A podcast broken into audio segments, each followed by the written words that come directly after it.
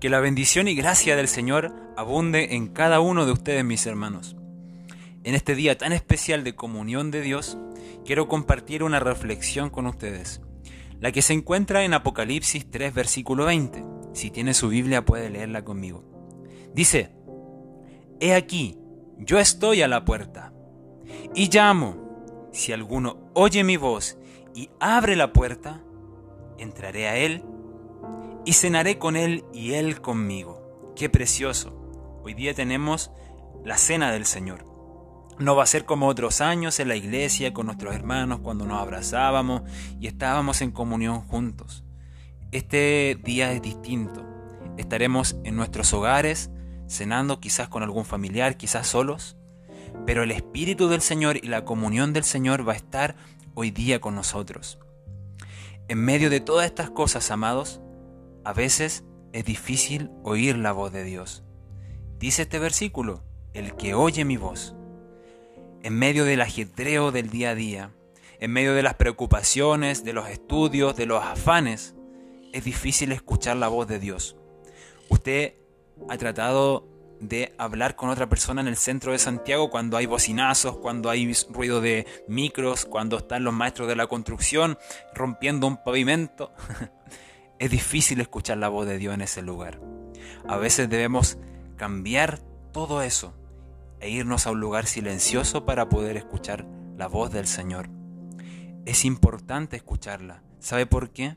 Porque la voz de Dios y la palabra de Dios en este tiempo está desatada, está en todo lugar.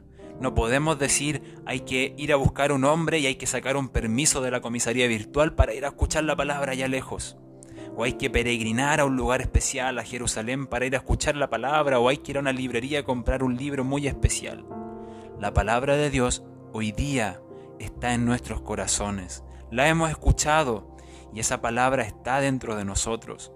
Y no solamente esa palabra debe estar en momentos de aflicción, en momentos de tristeza, sino sobre todo es importante, amados, escuchar la voz de Dios en momentos de felicidad, en momentos de prosperidad en momentos de bendición.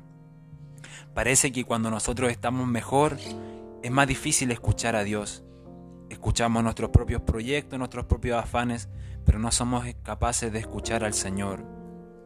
Antiguamente el pueblo de Israel tuvo 400 años de silencio, pero cuando fue el momento preciso Dios les habló por medio de Moisés y les dio claramente las instrucciones que ellos debían tener.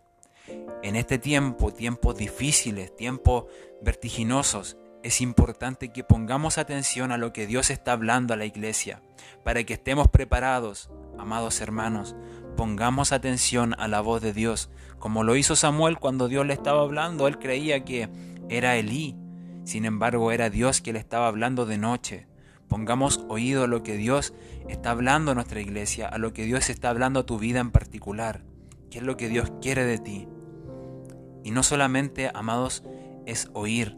Este versículo nos habla que el que oye mi voz y abre la puerta, abrir la puerta de tu corazón, no solamente escuchar la voz de Dios, sino ponerla por obra y empezar a vivirla, empezar a vivir por la palabra de Dios, no por tu propia voz, no por lo que el mundo te dice que debes hacer, sino, Señor, ¿qué debo hacer hoy día con mi vida? Señor, ¿qué debo hacer con este proyecto? Señor, ¿en qué te puedo servir hoy?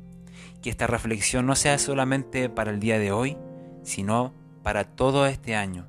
Podamos ser capaces de afinar nuestro oído y escuchar la voz de Dios que hoy te está hablando para que tú cenes con Él, no solamente hoy día, sino durante toda tu vida. Que el Señor les bendiga.